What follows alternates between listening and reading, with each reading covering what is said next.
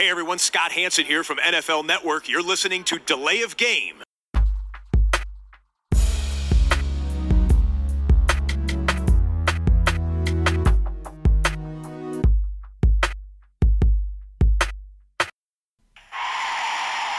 of game. Offense. Five yard penalty. Repeat down. Repeat down. Repeat down. Repeat down. Verspätet aber dann doch noch Episode 95 von Delay of Game, dem Football Podcast. Dazu begrüßen wir euch recht herzlich am späten Mittwochabend. Aufgrund der Verschiebungen, die mal wieder mir geschuldet waren, sind wir nur zu zweit. Aber ganz flexibel hat sich wieder gezeigt der Christian, den ich begrüße. Hallo.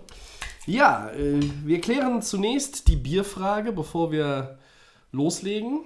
Ja, ich gehe nochmal mit dem Leffe, mit dem Blonden aus Belgien. Was ich schon mal hatte, das hat mir recht gut geschmeckt. Tobi, was nimmst du? Äh, ich habe äh, heute ein leichtes, deshalb heißt es auch Easy. Äh, Vulkanbrauerei und kommt aus der Eifel, wenn ich das richtig sehe. Ähm, muss noch ein bisschen auf die Bremse treten. Ab nächste Woche Dienstag wird dann hier wieder äh, ja, mehr getrunken. Und hochprozentiger vor allen Dingen. So, also, Prost.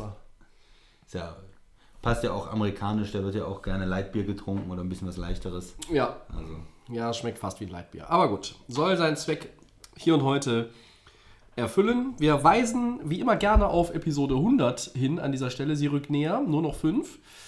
Ähm, wir fassen nochmal zusammen. 12.11., das ist ein Dienstag in Düsseldorf. Der genaue Ort, der kommt dann noch. Den, äh, der wird aber für alle gut zu erreichen sein. Ähm, die, die in Düsseldorf wohnen und vielleicht uns hören mit Bus und Bahn. Ansonsten auch gerne mit dem Auto. Wer von außerhalb kommt, äh, auch. Aber dann mietet euch ein Hotelzimmer, weil äh, ne, wird spät. Nein, Quatsch. Also wie ihr möchtet. Äh, ihr habt immer noch die Chance dabei zu sein. Schreibt uns über Facebook oder Twitter, wenn ihr irgendwie Bock habt. Denn wir nehmen diese 100. Episode, wir haben es jetzt schon ein paar Mal erwähnt, vor Publikum auf, im kleinen Kreis allerdings. Also es wird jetzt hier keine 50, 100, 500 Mann Veranstaltungen, Veranstaltungen auf, auf keinen Fall.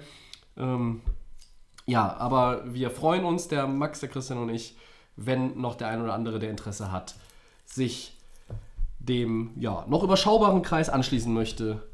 Ähm, ihr seid herzlich willkommen für diese besondere Ausgabe.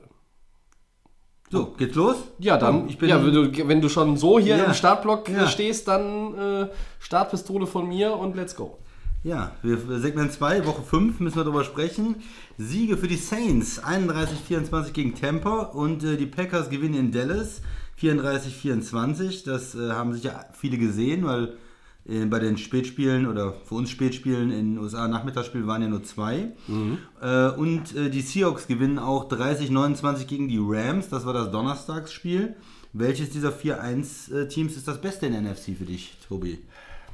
Ah, das ist, das ist schwer. Ähm, ich hätte vor der Woche gesagt, äh, wenn ich mir die drei Teams angucke und ihre Performance bisher, hätte ich die Saints genommen, weil ich gesagt habe, schon jetzt in den letzten ein, zwei Wochen, die spielen ohne Drew Brees und die spielen erfolgreich ohne Drew Brees. Jetzt ist Teddy Bridgewater 3-0 in den Spielen ohne den Stamm-Quarterback. Er hat jetzt auch gegen Tampa Bay eine richtig gute Performance hingelegt. Sagen wir, die ersten beiden Spiele mit Teddy Bridgewater als Starter waren nicht so, dass Teddy Bridgewater der absolut, die absolut zentrale äh, Figur war, die für den Sieg symbolisch stand. Überhaupt nicht. Ne? Jetzt hat er Nein. vier Touchdowns geworfen. Ja. Und der hat mir relativ gut gefallen, sehr gut gefallen. Obwohl du ja ein Kritiker von ihm bist. Ja, aber ich habe ja schon in der äh, Episode, wo du nicht konntest und der Max äh, mit mir aufgenommen hat, da habe ich ja schon gesagt, ich breche jetzt hier eine Lanze. Ich sage, der wird sie in eine Position bringen, wenn Breeze wiederkommt, wo sie dann immer noch Divi- Divisionsführender sind in der NFC South. Und da spricht sehr, sehr viel für. Carolina hängt ihnen so ein bisschen im Nacken. Die sind mit Kyle Allen, auch einem Ersatzquarterback, der auch drei Siege jetzt hat. Ähm, sind 3-2 hinten dran, ne? ja. sind nur ein, ein Spiel dahinter. Aber die Saints sind insgesamt das talentiertere, das komplettere Footballteam. So, das ist das eine. Die Packers allerdings haben mich jetzt auch in Dallas zumindest zweieinhalb, drei, dreieinhalb Quarter extrem überzeugt, wie sie da aufgetreten sind. Ähm, die Packers, da können wir gleich auch nochmal drauf eingehen, hatten auch meiner Meinung nach von diesen drei Teams bisher den schwersten Schedule. Das heißt, ihr 4-1 ist in meinen Augen noch mehr wert als das der Seahawks und es ist eigentlich auch mehr wert als das der Saints. Saints könnte man natürlich nehmen, wenn man sagt, okay, hier ist Bridgewater. Die anderen spielen mit ihrem Quarterback. Seahawks mit Wilson. Packers spielen mit Aaron Rodgers. Ähm, Seahawks würde ich jetzt mal ausklammern, obwohl das Spiel gegen die Rams natürlich eine Monster-Performance wieder war und Russell Wilson auch auf MVP-Level Mhm. Ja. aktuell läuft. Das Ja. wollen wir ja. Aber wenn ich mir die den Schedule der bisherigen fünf Saisonwochen angucke, müsste ich mich zwischen den beiden entscheiden, Packers und Saints. Und das ist unheimlich schwer. Wenn ich mich jetzt festlegen müsste, würde ich tatsächlich auch aufgrund der Defense-Leistungen, ich bin da so ein bisschen ein Fan der Packers-Defense geworden in den letzten Wochen, ich würde mich ganz leicht aktuell sogar für die Packers entscheiden. Wenn ich mich festlegen müsste, ich würde mich eigentlich ungern festlegen, weil ich Packers und Saints aktuell auf einem auf demselben Level sehe, obwohl sie auf unterschiedliche Wege dahin gekommen sind. Ja, vielleicht erstmal, ich fange mal mit den Packers an. Die spielen äh, extrem ja, unkonstant einfach die Saison bis jetzt. Also die haben sehr gute Phasen zum Teil äh, und dann Ja, aber sie gewinnen ja. Äh, In Chicago hat die Defense erst sehr gut gespielt, die Offense total schlecht. Dann hatte man äh, mal ein, ein Quarter oder eine Halbzeit, wo die Offense gut gespielt hat. Äh, dann auf einmal die Defense konnte gar nicht mehr den Run stoppen äh, für mehrere Spiele. Gegen Philly war es eher ein Shootout, da, da konnten sie die auch nicht stoppen. Und jetzt gegen Dallas hatte die Defense die Turnover und die Offense sah sehr gut aus. Aber dann im, äh, im letzten Quarter, da sah die Pass-Defense ähm, auch äh, Nicht ja, so gut nicht aus. besonders gut aus. Cooper hat ja mit denen auch gemacht, was er wollte. Und da ist das Spiel fast nochmal eng geworden. Das heißt, äh, da sieht man eine Menge Potenzial vor allen Dingen, weil sie noch nicht so insgesamt auf dem hohen Niveau gespielt haben. Immer verschiedene Mannschaftsteile, mal ganz gut. Ähm, aber die Saints äh, sind für mich dann noch ein bisschen beeindruckender, weil sie einfach mit einem Backup-Quarterback spielen.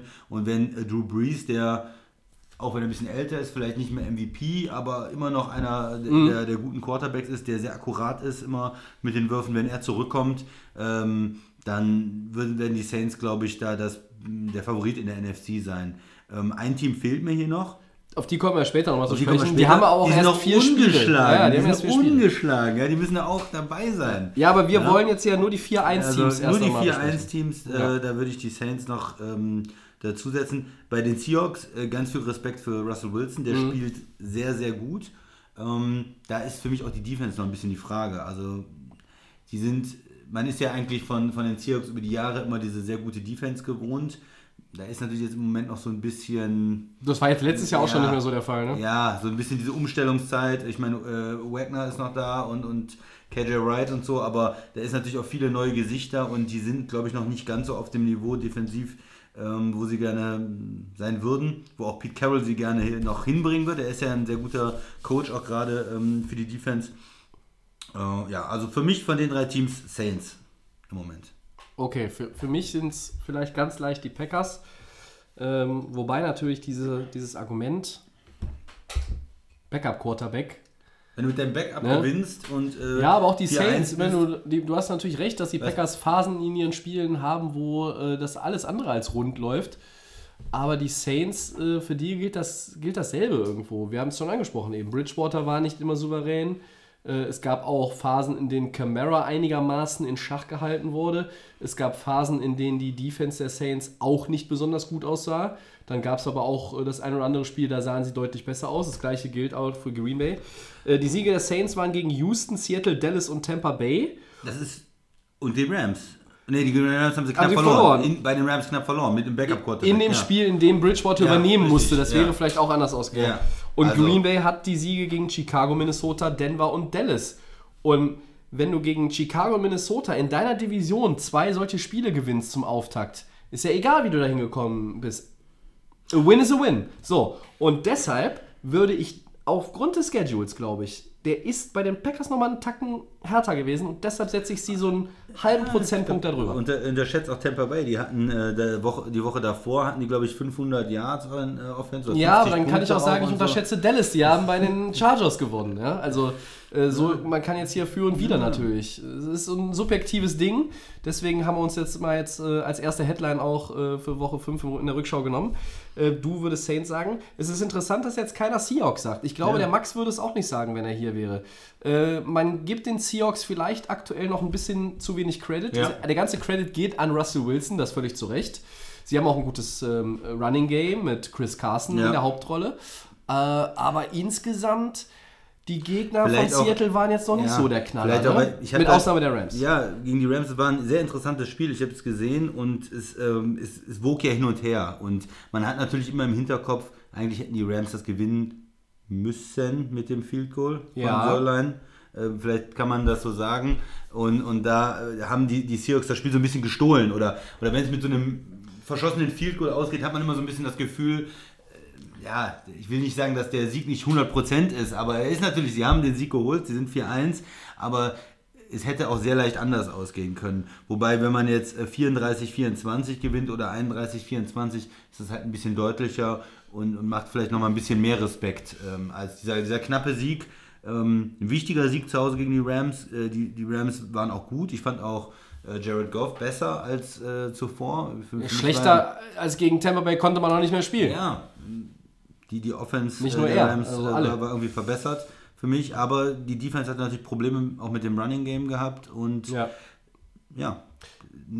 Die Siege von Seattle vorher, Christian, sind Ja. Cincinnati, Pittsburgh und Arizona. Und die haben nach Woche 5 zusammen, diese drei Teams, zwei Siege. ja, Und davon kam der jetzt äh, von, von Arizona auch erst in der vergangenen Woche, also am vergangenen Sonntag. Also das heißt, da ist so ein bisschen, die müssen sich noch häufiger beweisen als jetzt in Anführungszeichen nur gegen die Rams. Dazu werden sie auch noch Gelegenheit genau, bekommen. wollte ich gerade sagen. Sie werden noch zweimal gegen die 49ers spielen, sie werden noch mal äh, bei den Rams spielen. Und sie haben auch Äh, außerhalb der Division noch das ein oder andere Spiel, was du jetzt nicht so unter äh, Easy Win verbuchen kannst und, und wirst.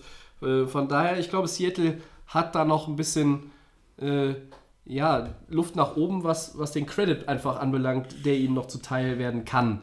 Ähm, die anderen kassieren schon relativ viel Lob.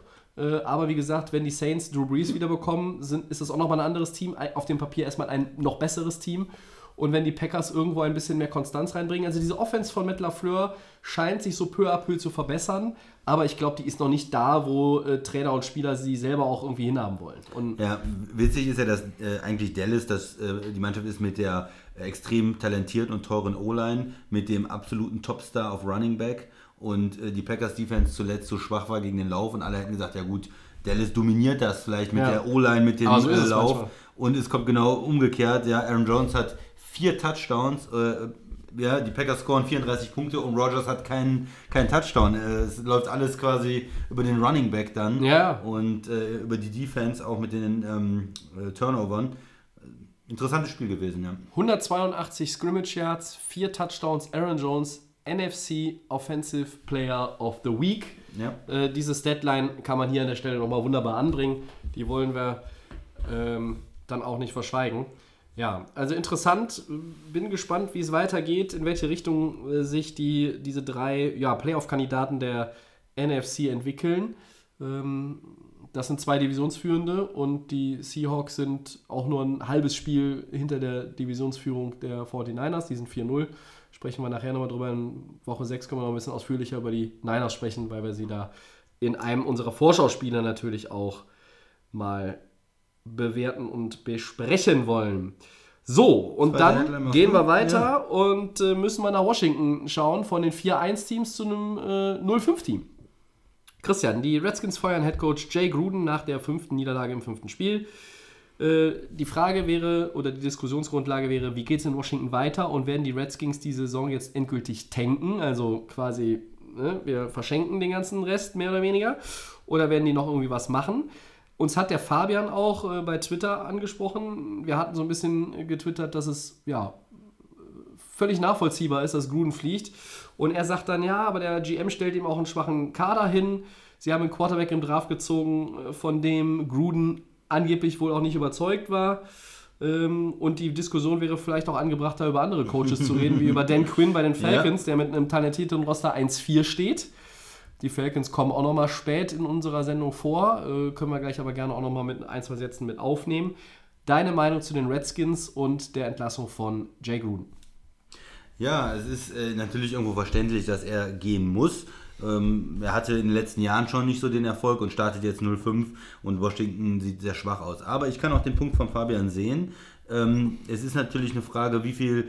Äh, es hilft jetzt nicht, den Coach zu feuern im Prinzip, sondern was eigentlich passieren muss, ist, die ganze Organisation ist seit Jahren schlecht. Da werden schlechte Ja. Entscheidungen getroffen. Und das ist nicht nur der Coach, das ist äh, der Owner, äh, Snyder, das Ja. ist der, der Manager und äh, da, da, ja, da kann man auch nicht mitarbeiten. Die sind regelmäßig hingegangen und haben äh, Verträge rausgegeben, die eigentlich ähm, viel zu viel Geld für mh, Stars in Anführungsstriche. Äh, Bestes äh, Beispiel ja. vielleicht jetzt aktuell Landon Collins, der Ja, Safety, den davor sie von Josh Norman, geholt äh, haben. Ja. da sind dann Spieler, die sind nicht schlecht, aber die werden dann überbezahlt und auch irgendwo vielleicht ja, nicht richtig eingesetzt oder ähm, das, das hat nicht viel gebracht zumindest, diese Spieler zu holen. Die Secondary ist dadurch nicht ähm, besser geworden und ja, das heißt, da ist das Problem äh, nicht damit getan, dass man den Headcoach feuert.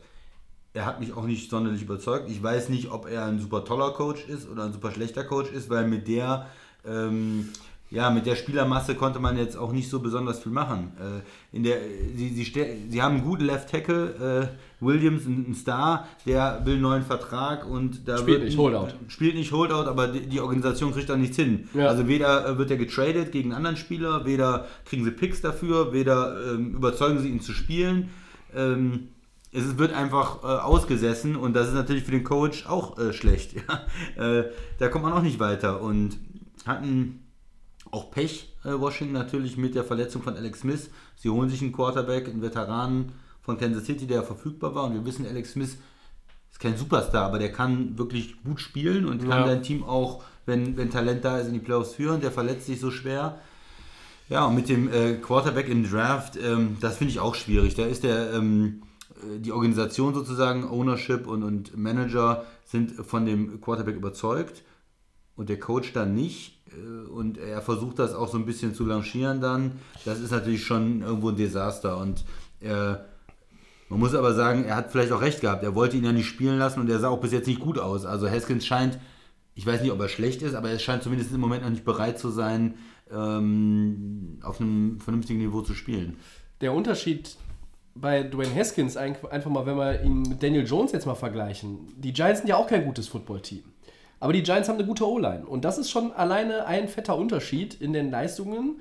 Wir haben jetzt Dwayne Haskins ja auch nur ein halbes Spiel gesehen. Aber ähm, Daniel Jones hat jetzt drei Starts gemacht, hat zwei gewonnen. Ähm, er wird mutmaßlich in Foxborough nicht der erste Rookie seit äh, 1812 sein, der da dann gewinnt gegen die Patriots im Spiel Donnerstag auf Freitag. Aber äh, das ist natürlich schon ein Unterschied. Und ich sag mal, vom Talent her, beide Roster sind jetzt nicht überragend, bei, beileibe nicht. Ähm, und Haskins, glaube ich, traue trau ich schon auf, auf lange Sicht dann mehr zu, als das, was wir jetzt gesehen haben. Äh, dazu muss natürlich auch so ein bisschen das Roster umgekrempelt werden. Jetzt geht es erstmal darum, wie gehen die Redskins weiter vor? Also ähm, haben jetzt einen Assistant Coach erstmal auch zur Interimslösung bestellt. Jetzt habe ich heute gehört, Rex Ryan hat gesagt, äh, er würde den Job nehmen. Klar, äh, wenn er fett bezahlt wird, würde den so ziemlich jeder haben wollen. Äh, ich kenne einen, der war hier mal beim Podcast, der hätte gesagt, äh, ich mache es für die die Hälfte. Hälfte? Ja, aber ich glaube, dass es ganz, ganz viele Schritte benötigt, um diese Franchise wieder in die richtige Richtung zu entwickeln. Du musst eigentlich den ganzen Laden auf links drehen. Ne? Also du musst jetzt gucken, wer wird dein Head Coach, entweder, also mutmaßlich am Ende der Saison, ja, musst du den dann installieren. Du musst gucken, dass du mit deinen Draft-Picks besser umgehst. Ganz wichtig für, Free, für die Free Agents in Washington. Äh, da haben sie, wie du schon gesagt hast, zu viel Kohle bezahlt für Leute, die einfach nicht so gut sind, wie die Verträge Ja. ja, es, es aussagen sollen oder ja, also mein Lieblingsbeispiel ist hier. Paul Richardson, der äh, Wide Receiver, den sie aus Seattle geholt haben. Jetzt haben sie natürlich einen eigentlich sehr vielversprechenden Running Back mit Darius Geis, der letztes Jahr schon kaputt war in seinem Rookie Year. Ja. Der ist jetzt wieder kaputt. Äh, Trent Williams, der Left Tackle, das ist natürlich ein Riesenproblem. Ja, also der Left Tackle der Giants spielt. So, Ja. ne? Grüße an Daniel Jones. Beweisstück A. Ich glaube, dass Oder Jay wie, wie Josh Gruden Norman oder so, Ja. die da absolute Mega-Verträge bekommen haben. Und ganz ehrlich, ich habe das auch bei äh, Twitter dann schon auch mal, äh, glaube ich, geantwortet, dem Fabian. Äh, es ist natürlich das Roster jetzt auch schwach, keine Frage. Aber Gruden hat auch mit besseren Roster nichts hingekriegt. Ich meine, die Bilanzen sahen in den letzten Jahren nicht so schlecht aus. Wenn wir rückwärts gehen, 7-9, 7-9, davor 8-7-1, äh, 9-7, äh, Mittelmäßig. das ist immerhin Viermal mittelmäßig, ne? ja. Davor warst du 4-12, du musstest aber auch erstmal natürlich so ein bisschen deinen Stil da entwickeln, etc. 35 Siege, 49 Niederlagen, ein Unentschieden. Das ist keine Bilanz, ähm, die jetzt irgendwo auch bei, bei Coaching Vacancies in 2020 sagt, ach, wir nehmen mal Jay Gruden, der hat uns total überzeugt. Also ist jetzt sicherlich auch nicht wie Hugh Jackson, totales Desaster wie in Cleveland. Genau. Aber es ist äh, nichts Überzeugendes. Und Gruden hat letztes Jahr eine Mannschaft gehabt, Verletzung von Alex Smith hin oder her.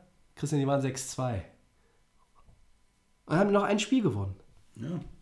Aber ich sag, es ist halt, es ist halt nicht so, dass er keine Zeit hatte. Er hat immerhin sechs äh, Ja. Saisons im Prinzip da Zeit gehabt, ähm, was zu machen und die sind in den letzten Jahren eher, eher schlechter geworden. Ne? Und das ist natürlich auch, äh, spricht nicht für den Coach. Ich, für mich persönlich müsste aber auch der General Manager gehen. Also Bruce Allen, äh, der hat da zu viele schlechte Entscheidungen getroffen. Ja. Und wenn ich jetzt, ähm, wenn ich der Owner wäre, wenn ich Snyder wäre, würde ich sagen, okay, ich muss mal komplett neu anfangen. Coach raus, General Manager raus, mal ganz neu jemanden einstellen, der dann sich seinen Coach aussucht, der dann sagt, okay, können wir mit äh, Haskins arbeiten? Ist das unser Mann? Oder ist es so eine Situation wie in Arizona letztes Jahr, dass man vielleicht jetzt nochmal einen ganz okay. hohen Pick hat und auch in der Klasse, wo die Quarterbacks eventuell sogar noch besser sind, sagt, das ist ähm, sozusagen ein Schuss in den Ofen gewesen. Wir traden den, wir kriegen irgendwie noch einen zwei Drittrunden-Pick von einem anderen Team, die vielleicht Interesse an Haskins hat, aber das reicht. Wir ge- fangen ganz neu an mit einem Quarterback, den sich unser Coach, unser neuer Coach, unser neuer General Manager aussucht. Aber wenn ich jetzt mit ähm, Bruce Allen weitermache, der diese Draft-Entscheidung ja mitgetragen hat, der muss der nächste Coach ja quasi auch mit Haskins auf jeden Fall arbeiten und dann bleibt ja auch vieles ähm, erstmal unangetastet wahrscheinlich. So äh, Signings wie Collins oder wie Norman und so. Und da glaube ich nicht, dass die, Jetski, äh, die Redskins sich äh, sehr gut äh, weiterentwickeln können. Ja. Ich, ich denke, dass es einfach lange, lange dauert, bis die Redskins wieder Richtung Playoffs mitmischen. Ich glaube aber, um vielleicht nochmal auf den zweiten Teil unserer Frage auch einzugehen, tanken ähm, werden sie nicht, weil wofür? Also ich glaube, sie sind erst einmal noch davon überzeugt, dass Haskins auf lange Sicht ihr Franchise-Quarterback äh, werden kann und, und soll und deshalb ähm, sehe ich jetzt da nicht irgendwo den Ansatz bei Washington, dass sie sagen, okay, äh, Klodeckel auf, Saison rein, abspülen und nächstes Jahr wieder irgendwie möglichst mit einem 1, 2, 3 Pick in der ersten Runde einen Quarterback ziehen. Ich glaube nicht, dass das ihre, ihre, ist, ne? Idee jetzt Aber hier und heute ist. Das ja. kann sich innerhalb eines Jahres ändern. Ich sehe jetzt aber nicht, dass Washington diese Saison komplett abschenken wird. Die Nee. werden schon gucken, was sie noch da rausholen können. Ja, auch weil sie natürlich ein bisschen mehr Geld auch investiert haben insgesamt ins Team, als wie jetzt Miami zum Beispiel. Aber mir Das gefällt die eine andere- Situation, in der ja. Miami jetzt ist, sogar noch besser, weil es eine klare Situation ist für mich. Da ist man ganz klar im Moment am Boden, Mhm. man, ne, aber man hat auch den Blick in die Zukunft. Man hat auch schon die Picks eingesammelt für jemanden wie, wie Tansel und kann jetzt in den nächsten Jahren mit mehreren First-Round-Picks arbeiten. Und die Situation ist in, ähm, in Washington einfach noch nicht, also schwierig. Übrigens ähm, haben mit der Caro heute gesprochen, die ist Redskins-Fan. Übrigens hat gesagt, sie hat unseren Post Podcast gehört und äh, das Ach, war mir gar nicht bewusst. okay. Also es gibt immer mal auch äh, Fans von Teams, äh, was man nicht so auf dem Zettel hat. Äh, schöne Grüße. Und, äh, Wir kriegen halt zu hörst, wenig Feedback bei Ja, Facebook und Redskins, Twitter. Ja? Also äh, viel, viel mehr äh, bitte hier dann noch äh, im, im persönlichen. Kontakt äh, kommt dann raus Ja, Redskins-Fan. also Caro, schöne Grüße auch von mir und vielen Dank äh, für deine Rückmeldung. Freut mich. ich habe gesagt, wir Ähm, sprechen heute ein bisschen mehr dann mal über Washington. Ja. Kam mir jetzt vielleicht auch sonst nicht immer so, Vielleicht hat die Caro am 12.11. ja auch Zeit. Dann immer so weit raus. laden ja. wir sie gerne ein. Äh, aber bitte dann mit äh, Redskins Fan-Utensilien kommen. Ja, ich glaube, ein, ein Cappy hat sie zumindest. Ja, das sollte reichen. ähm, okay, aber wie gesagt, kein, keine Pflicht. Ähm, dann. Äh, naja, gut, die Redskins. Ich bin gespannt, wie es weitergeht. Brandheiße Info von heute auf jeden Fall noch, Christian. Case Keenum ist der Starter in Woche 6 gegen die Dolphins im, wie soll ich es nennen, Loser Bowl oder, ähm, naja, Ja, der Sieger hat auf jeden Fall verloren. Weil der Verlierer hat den äh, besseren Draftpick dann. Ja, vorläufig. Die Saison ist lang. Also ob, ob wirklich der Verlierer äh, dieses Spiels dann auch alles weitere verliert, lassen wir mal hingestellt sein. Aber äh, da kommen wir in Segment 3 nochmal zu und äh, wir kommen auch bei den Four Downs nochmal auf diese Paarung zurück.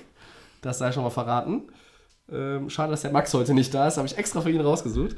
Aber gut, dann machen wir das Thema Redskins erst einmal zu Ja. und du machst weiter.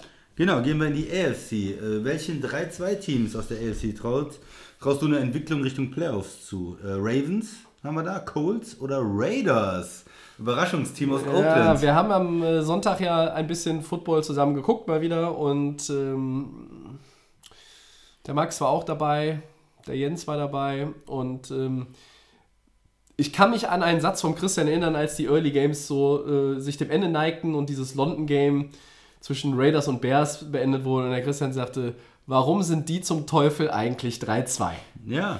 Und deshalb, äh, ja. Soll ich- soll ich was zu den Raiders sagen? Ja, kannst du gleich gerne. Ich würde sie ausklammern. Äh, ich traue tatsächlich den Ravens und den Colts zu, in Richtung Playoffs sich zu entwickeln. Ähm, die Ravens führen die Division an. Das ist eine Division voller Probleme. Wir haben ganz unten die 05 Bengals. Die stehen sich meistens selber im Weg und haben auch viele, viele Baustellen in ihrem Team, die ihnen das äh, Gewinnen schwer machen. Wir haben die 1-4 Steelers, die gehen wahrscheinlich in die kommende Woche jetzt mit äh, dem dritten Quarterback aus ihrem Roster, dem Nominellen, mit dem Kollegen Hodges. Hm.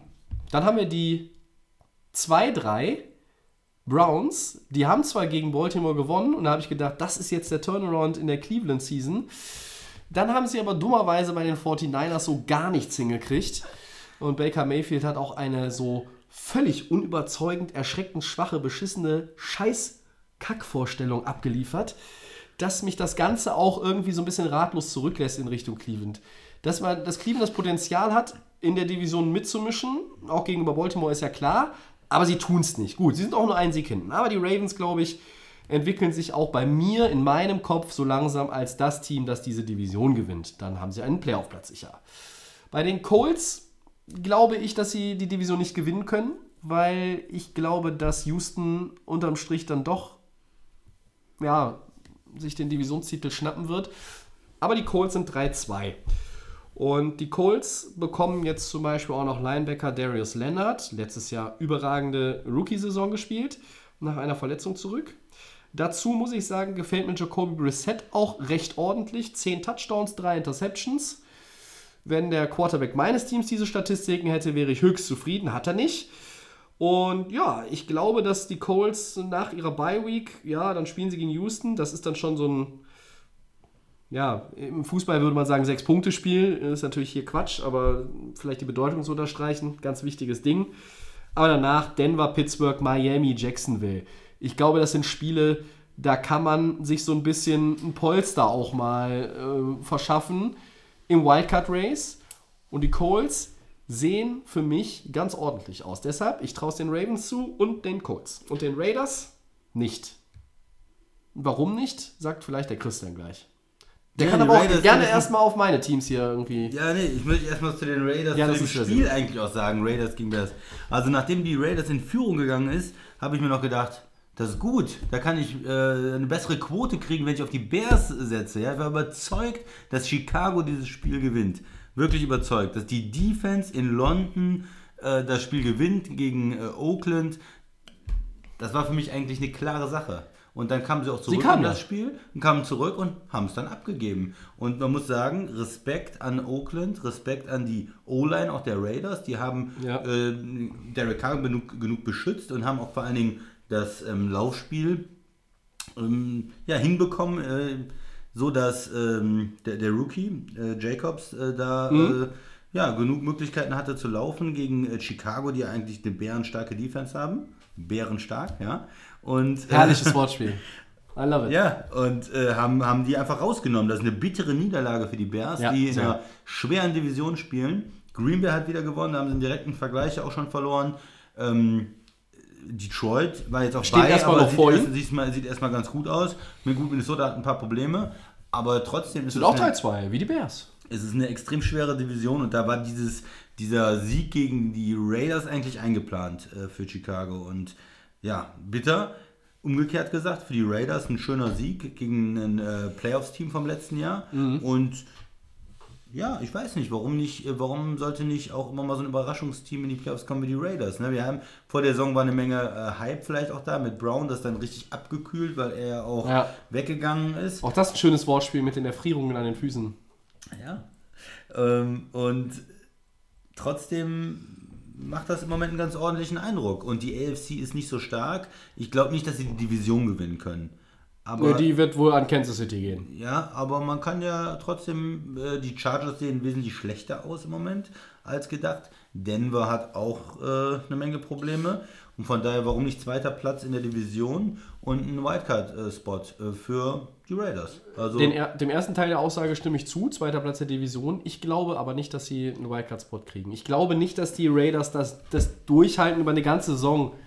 Das, was sie jetzt ausgezeichnet hat, sie haben in den fünf Spielen bisher jetzt auch nicht immer doll ausgesehen. Äh, keine Frage. Ähm, sie sind 3-2, die stehen jetzt ganz gut da. Es Aber hat nur ein zweitplatziertes Team vier Siege, das sind die Buffalo Bills. ja, wollte ich gerade sagen, gegen wen stehst du da? Du hast als Konkurrenten um den Wildcard-Platz ist Buffalo äh, Ja. wahrscheinlich, wenn es von heute betrachtet. Das kann Ja. sich natürlich alles ändern, aber im Moment betrachtet sind es wahrscheinlich die Bills und die Colts. Ja, das Ja, sind, ich würde, dir, würde ja. aber auch, ich würde die Chargers noch nicht auszählen. Ich würde äh, aber auch äh, Jacksonville noch nicht ganz äh, da rausnehmen. Die halte ich nicht für bedeutend schlechter als die Raiders. Und äh, ich schreibe zumindest in Richtung Wildcard, wenn sie ein Race gegen die Raiders am Ende haben, die Browns immer jetzt noch wir nicht ab. Mit Cleveland. Ja. Hast du das Spiel gegen die 49ers vielleicht gesehen? Nein. Nein, Nein, ja, ich habe nur ganz wenige Highlights und die Statistiken mir Wenn du, angeguckt. ja. wenn du sehen wie eine D-Line gegen eine O-Line dominiert, dann äh, Ja, guck dir mal an. Das ja. ist nicht die Browns D-Line. Nee, das war mir klar. Aber nein, die Ich hatte eine. Menge Spaß bei dem Spiel, Ja, ich, ja, du bist ja, bist ja nicht nur, Verkappter 49ers. du bist ja ein riesen 49ers-Fan. Ja? Das ist ja für jemanden, jemand, der, der Green Bay, äh, Ultra Green Bay-Fan ist, ist es ja eigentlich ein Unding. Ja? Das ist ja die äh, große Rivalität, eine der großen Rivalitäten in der NFC in den 90ern. Und da kommt er mir hier immer jede Woche und dem Max mit Jimmy G und seinen Niners um die Ecke.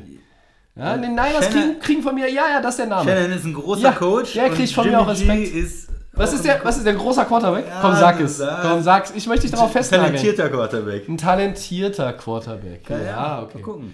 Ja, ja, äh, reißt, die reißen auch noch jetzt so, also reißt noch keine Bäume aus. Die 49ers überzeugen offensiv, finde ich, als Team. Und viel mit dem Lauf. Natürlich auch Ja. mit diesen genialen äh, Laufkonzepten auch von Shanahan. Ja. Der hat ja immer, in, äh, auch egal wo er gespielt hat, Ja. immer gutes Laufspiel hingekriegt. Ja, gut, aber die 49ers, wie gesagt, kommen ja gleich noch zu. Also Raiders, ah, ich weiß nicht, du bist da vielleicht eher so optimistischer. Ich glaube, wir haben jetzt auch eine Bye-Week. Ähm, Green Bay, Houston, Detroit, Chargers. Das sind so die nächsten vier. Naja, sagen wir mal so, Christian, wenn sie dann immer noch über 500 sind, hast du mich vielleicht überzeugt. Aber Und äh, vielleicht noch zu den Ravens. Äh, die überzeugen mich einfach in der Defense im Moment nicht. Also Lamar Jackson und die Offense okay, aber die Defense, die wird Nee, erschreckend schwach. Ja, das ist eigentlich, natürlich ne? auch, weil du jahrelang eine Ravens Defense, also wir kennen ja die Ravens Defense, seit wir Football Ja. gucken, äh, das sind ja zwei Generationen von Spielern mindestens schon gewesen. Äh, wir kennen die immer als, als bärenstark, immer als Top 10 Defense, Top 5 Defense, die, die immer ein Spiel entscheiden kann, immer ein Spiel drehen kann. Und jetzt sucht diese Abwehr noch nach ihrer Identität. Es ist jetzt, da sind viele Vielleicht auch neue genug- Leute drin. Genug, irgendwo genug Talent da. Man Ja. dachte, die haben das sonst immer geschafft, auch die Spieler, die weggehen, zu ersetzen. Im Moment schaffen sie das äh, nicht unbedingt. Ne? Und äh, Ich glaube aber auch, dass bei, ähm, dass bei John Harbour ein, ein Umdenken stattgefunden hat, was den Charakter äh, dieses gesamten Teams Teams, angeht. Er ist ein bisschen mehr mit Lamar Jackson und äh, jetzt auch mit einem guten Mark Ingram und äh, einer guten O-Line. Er ist so ein bisschen mehr Richtung Offense jetzt gegangen. Äh, glaube ich auch so in seiner äh, Strategie. Grundstrategie, ja. nenne ich es jetzt mal. Das gefällt mir bei den Ravens ganz gut, weil das ist mal ein bisschen was anderes. Der Charakter des Teams wird dadurch ein bisschen anders. Das muss nicht jeder mögen. Ich persönlich finde es ganz sympathisch. Ich bin jetzt noch nicht so überzeugt von Lamar Jackson als stabilen, passenden Quarterback.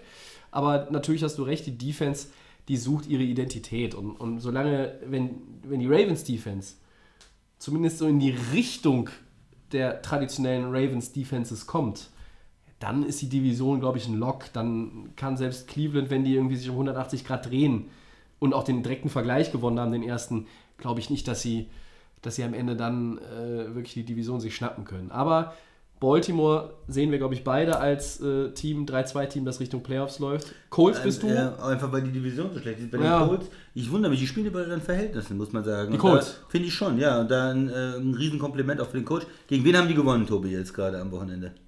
Äh, sie haben gewonnen am Wochenende. Jetzt stehe ich gerade irgendwie neben mir. Gegen wen haben sie denn gespielt? Die haben gegen Kansas City gespielt. Die haben gegen Kansas City gespielt, richtig. So, das Ähm, äh, darf hier nicht untergehen. Ne? Das war ja äh, kein ganz einfaches Spiel, was sie da gewonnen haben. Ja? Die Ja. haben äh, gegen Kansas City dieses knappe Spiel gewonnen. 1913, ja. Ja, und ähm, gut, Mahomes, man Auswärts. guckt, man guckt da immer ein bisschen mehr auf Kansas City. Warum lief es da nicht? Mahomes verletzt, Knöchel, ähm, ne, der hatte da natürlich auch nicht mehr ganz so die Aktionen, die ihn sonst so auszeichnen machen können und nicht ganz so gut spielen können, wie er es eigentlich kann. Ja. Aber trotzdem eine Menge Respekt für die Colts, die die ganze Saison schon über ihren Verhältnissen spielen, die, die ohne Andrew Luck spielen müssen, mit einem Backup-Quarterback auch. Warum, du findest aber eigentlich nur, dass sie über ihre Verhältnisse spielen, weil sie mit Brissett spielen, oder? Weil wenn ich mir die O-Line angucke, die ist gut. Ja. Marlon Mack ist gut, die Receiver sind gut. Ohne T.Y. Hill gespielt. Ja, T.Y. Hilton hat nicht gespielt, das ist richtig. Ja, T.Y. Hill. Ähm, und wie in der Defense, wir haben es da eben schon mit Leonard angesprochen, haben sie auch ein paar Verletzte gehabt, aber die kommen jetzt peu à peu wieder. Dann ist das ein Team, was nominell, also ich habe die, ehrlich gesagt, ich hätte sie mit Luck sogar ins Richtung, äh, auf jeden Fall ins Title Game in der AFC getippt. Ich hätte gesagt, entweder die Patriots oder die Chiefs schlagen sie mit Andrew Luck. Mit Brissett, glaube ich, schaffen sie das nicht, aber ich habe hab ja gesagt in der Vorschau noch, ähm, zum Saisonstart, ich traue den Colts einen Playoff-Platz zu. ja. Und, ich nicht. und, also- dabei, und dabei bleibe Ja, ich. Also die ersten fünf Wochen haben da mein Urteil jetzt nicht. Und selbst wenn sie 2-3 gegangen wären gegen die Chiefs, okay, da kannst du verlieren, aber das ist natürlich ein überragender Win. Ja. Ja. Und da- das ist das so ein bisschen, was mich wundert. Also ich habe sie eigentlich nicht so stark gesehen. Ich wundere mich immer noch über die Colts. Ich warte eigentlich, dass sie einbrechen. Bis jetzt sind sie auf Playoffs-Kurs, muss man ganz klar sagen. Ja. Ich bin, bin gespannt, wie sie nach der Bye Week gegen Houston spielen. Ne? Also wenn Hilton äh, fit ist, wenn Darius Leonard fit ist, ähm, da kommt vielleicht auch ein Paris Campbell, der Rookie, nochmal irgendwie mit zurück, der war auch angeschlagen. Dann hast du ein, ein Team, was gut aussieht, was natürlich nominell irgendwo mit einem Ersatzquarterback spielt, der jetzt wie ein Starter bezahlt wird, weil er jetzt auch der Starter ist. Also ne, der eine fällt weg, der andere rückt auf, so ist es. Next Ja. man up. Aber ja, ich bin jetzt auch noch nicht von den Colts äh, äh, hin und weg, sodass ich sage, ähm, die, Du glaubst, war- Houston gewinnt die Division. ich glaube, Houston gewinnt die Division, aber ich traue den Colts einen Wildcard-Spot zu. Ich weiß noch nicht so genau, wie, wie lange Buffalo das durchhält. Ich weiß noch nicht genau, wie lange die Raiders das durchhalten. Ich weiß noch nicht genau, ob die Chargers überhaupt noch zurückkommen. Ob Jacksonville vielleicht, äh, haben jetzt auch O'Shaughnessy den Tight End verloren. Also jedes, jedes Puzzleteil, was wegbröckelt, ist eine Schwächung. Das ist einfach so. Und Cleveland haben wir schon gesagt, ja, ähm, die sind momentan mit allem äh, beschäftigt, aber vor allen Dingen mit sich selber. Also da sehe ich die Colts ganz gut im Rennen. Ja, gehen wir, gehen wir mal weiter. Wir haben eine Frage bekommen, Ja. die wir beide nicht so richtig verstanden haben, muss man ehrlich gesagt sagen. also, willst du willst du es vorlesen Ja. oder sollen wir einfach über die, die Regeln noch mal ein bisschen sprechen? Ja. Also es, es geht darum, Ich lese mal vor, Ja. der Jakob hat uns äh, geschrieben bei Twitter, diese Woche wurden zwei Ballgewinne von Defenses, Packers gegen Cowboys und Bucks gegen Saints, ungültig gemacht, weil die Offense ein Foul begangen hat. Klammer auf, False Start, hash, äh, slash Delay of Game, Klammer zu. Ich finde die Regel inkonsistent mit Offside. Wieso ist das so? Wie findet ihr das? Lieber Jakob, schönen, schönen Dank für deine Frage, aber so richtig müssen wir zugeben, wissen wir jetzt nicht, worauf es abzielt. Also genau, also bei dem Packers äh, Cowboys Game, da gab es eine Situation, ähm, Prescott wirft den Pick, ähm, Redmond, der, der Safety von, den, ähm, von Green Bay, holt den Pick, aber die, die Sache ist dann zurückgenommen worden wegen der Defensive ähm. Ja. Also man hatte dann in der Situation ein ähm, Illegal Hands to the Face von der D-Line, das ist dann immer in dem äh, Kampf, in dem Getümmel D-Line gegen O-Line, kommt es schon mal vor, dass da äh, unfair in den Helm gegriffen wird oder der Helm hochgeschoben wird, gegen den Kopf gearbeitet wird. Und das ähm, ist dann eine Strafe, das kann gegen die Offense oder gegen die Defense gehen, aber in dem Fall war es gegen die Defense. Wäre es eine Strafe gegen die Offense gewesen, hätte die, äh, hätten die Packers die declined, hätten gesagt, wir wollen die Strafe nicht und nehmen lieber das, das Play mit der Interception. Turnover, ja. Aber da die Strafe gegen die Packers ging, äh, kann Dallas natürlich sagen, wir nehmen lieber die Strafe und ähm, Behalten den Ball. Behalten den Ball. Ja. Das ist in dem, äh, in dem Fall dann ähm, so, wenn es eine ähm, Delay of Game ist, dann wird normalerweise der, ähm, das, äh, der Spielzug wird ja gar nicht angepfiffen dann. Also Delay of Game heißt äh, ja, der äh, Quarterback schafft es nicht in der Playclock äh, oder der Center schafft es nicht in der Playclock den ähm, zu snappen und, äh, Und das Play ist genauso tot Play bei einem ist False tot Start.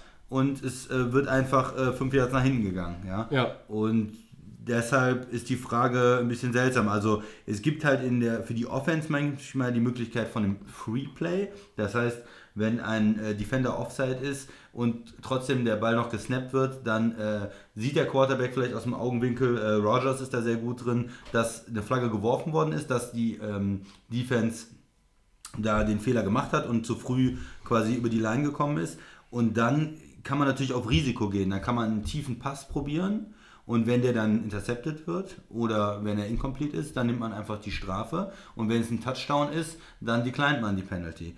Und äh, das ist dann immer eine, eine Möglichkeit, also ein Free Play, wo man Risiko gehen kann ähm, bei, äh, bei Offside. Aber ja, umgekehrt ist es halt so, äh, eine, eine, ein Ballgewinn für eine Defense wird dann zurückgenommen, wenn die Defense äh, eine Strafe gemacht hat.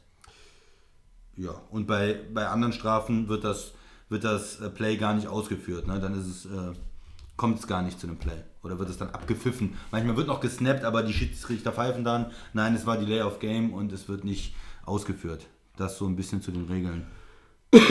Tobi, hast du noch was zu ergänzen? Eigentlich nicht. Also, ähm, Jakob, wenn du vielleicht irgendwo dich vertippt hast, dann äh, melde dich gerne nochmal. Ne? Also, wenn du irgendwie da in der, in der Fragestellung auch irgendwo ähm, dich verheddert hast, äh, kann, ja mal, kann ja mal passieren. Äh, ansonsten wäre die Frage, so wie du sie uns geschickt hast, jetzt nicht ganz schlüssig für uns gewesen. Deshalb haben wir jetzt nochmal quasi alle möglichen Szenarien äh, von Offense und Defense, Foul, ja. Penalty, Turnover und so weiter und so fort durchgegangen.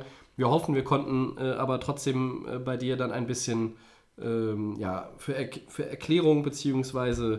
Ähm, für Klarheit sorgen. Äh, ansonsten, ja, für ihn gilt, für den Jakob gilt dasselbe wie für alle anderen, die uns hören. Wenn ihr irgendwie Fragen habt zu Regeln oder sonst irgendwas zu einzelnen Plays, ähm, warum was so gewesen ist oder nicht, dann her damit. Gut, äh, bevor wir weitermachen mit unserem Zwischensegment, habe ich noch so zwei ganz kurze, wo ich noch mal, die ich nochmal anreißen wollte, Christian. Ähm, AJ Green, gibt es noch einen Trade und wenn ja, wohin? Wide Receiver der Bengals, immer noch verletzt. Die Saison der Bengals ist äh, in der Tonne, 0-5. Ähm, und der Mann will sicherlich auch irgendwie bei einem Team spielen, was ein bisschen, ne, ein bisschen was kann, weil er ist auch nicht mehr der Jüngste.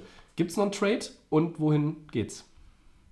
Da gibt es einen Trade, das ist schwierig zu sagen bei den bei Cincinnati, was die eigentlich machen. Ich finde es äh, ich find's sinnvoll, wenn er gehen würde, wenn er nochmal die Chance hat, irgendwo bei einem Contender zu spielen. Ich auch. Deshalb sage ich einfach mal ja. Ja. Einfach weil ich es gut fände.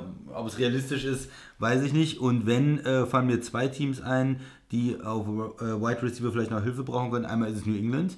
Die Ja. ja ganz klar äh, mit Antonio Brown auch das Zeichen gesetzt haben, wir brauchen da jemanden. Das ist nach hinten losgegangen. Da ist es, glaube ich, jetzt eine Frage auch des Salary Caps. Haben sie noch die Möglichkeit, ihn da irgendwie drunter zu kriegen nach dem äh, Antonio Brown äh, Signing?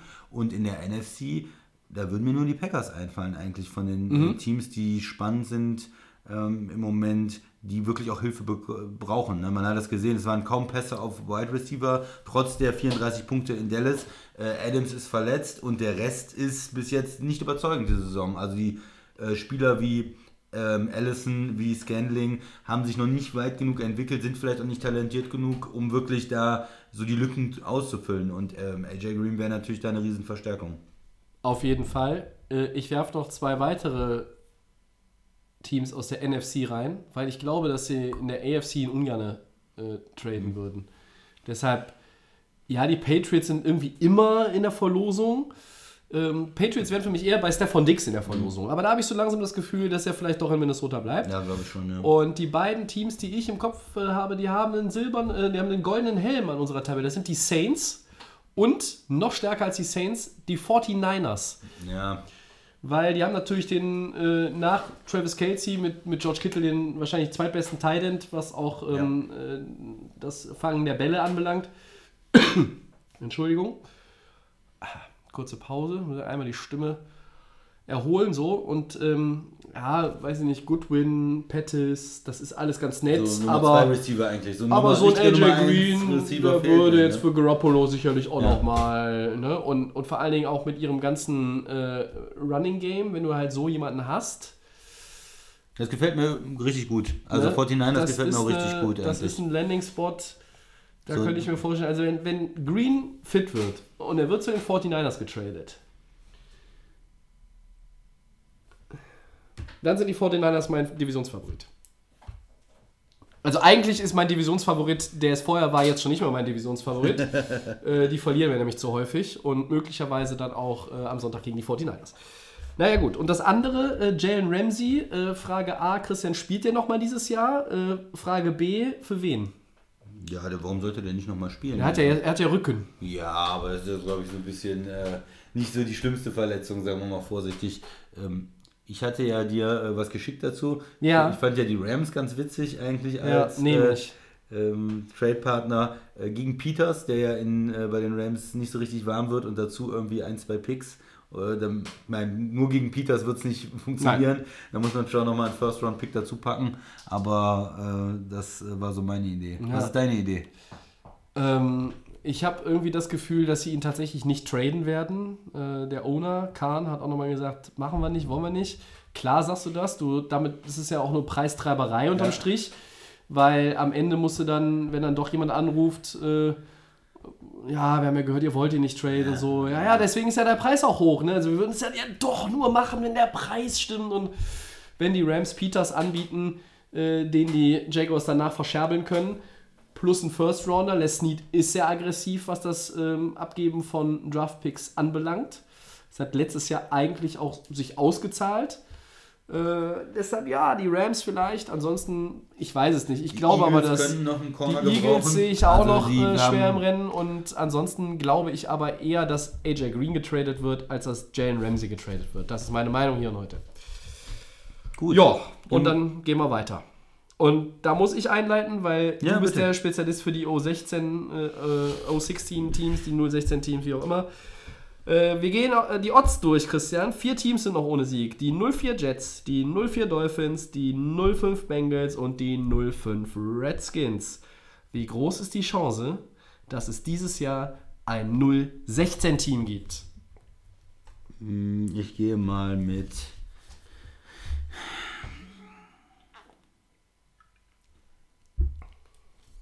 Zehn Prozent nur. Aha. Ich glaube, die Chance ist relativ gering. Und Mhm. zwar aus folgenden äh, Überlegungen. Erstmal spielen die Dolphins gegen die Redskins. Da Fällt ja schon mal einer raus. Fällt einer raus. Und ich glaube, es sind die Redskins. Also die, bei einem Teil ist ja auch keiner 016. die dann rausfallen. Und dann spielen die Jets noch zweimal gegen die Dolphins. Ja. Das heißt, da, irgendwer muss der ja gewinnen. Das sind einfach, die Spiele sind da und irgendwer muss sie gewinnen. Auch wenn beide Teams jetzt nicht so toll sind. Das heißt, da fallen die Jets, denke ich, werden auf jeden Fall eins davon gewinnen. Und die Dolphins haben vielleicht auch die Chance, da eins zu gewinnen. Ähm, Und die Bengals, die haben eigentlich nie so schlecht gespielt für mich, dass sie ein 0-16-Team sind dieses Jahr. Die haben, spielen ja noch gegen die Browns, ne? ja, die haben natürlich noch die Browns in Kannst der Division. Und Ja, ich, ich glaube, 016 ist sehr ungewöhnlich. Äh, Es ähm, ist mal passiert in den letzten Jahren. Es waren die Browns und die Lions, die äh, jeweils 016 waren, aber es ist schon Ja. sehr ungewöhnlich. Und ähm, also ich glaube eigentlich nur so von der, wie die Mannschaft aufgestellt ist, glaube ich eigentlich nur, dass es die Dolphins sein könnten dieses Jahr. Und wie gesagt, die haben noch ein Spiel gegen die Redskins, die haben zwei Spiele gegen die Jets. Und irgendwo werden die schon so ein, zwei Siege noch irgendwo rausquetschen, vielleicht die Dolphins. Ich sage 0%. 0%. 0%, äh, weil genau du hast die Vorlage gegeben. Da wird noch gegeneinander gespielt und jeder findet noch irgendwo mindestens einen Sieg. Da kannst du tanken, da kannst du auch nicht tanken. Äh, aber ein First-Round-Draft-Pick kriegst du ja nicht nur, wenn du 0,16 bist, Ja. sondern wenn du 1,15 bist. Und Reicht hast, das auch, ne, ja reicht das auch. Oder vielleicht gewinnst du auch mit 2,14 am Ende. Wie gesagt, die, Bengals sind eigentlich zu talentiert, die Jets sind eigentlich zu talentiert. Aber den Und, Jets ne, glaube ich, dass wenn Sam Darnold wieder da ist und einigermaßen fit ist und, und Le'Veon Bell, der zickt nicht rum, der hat Bock, der will einfach auch nur Football spielen.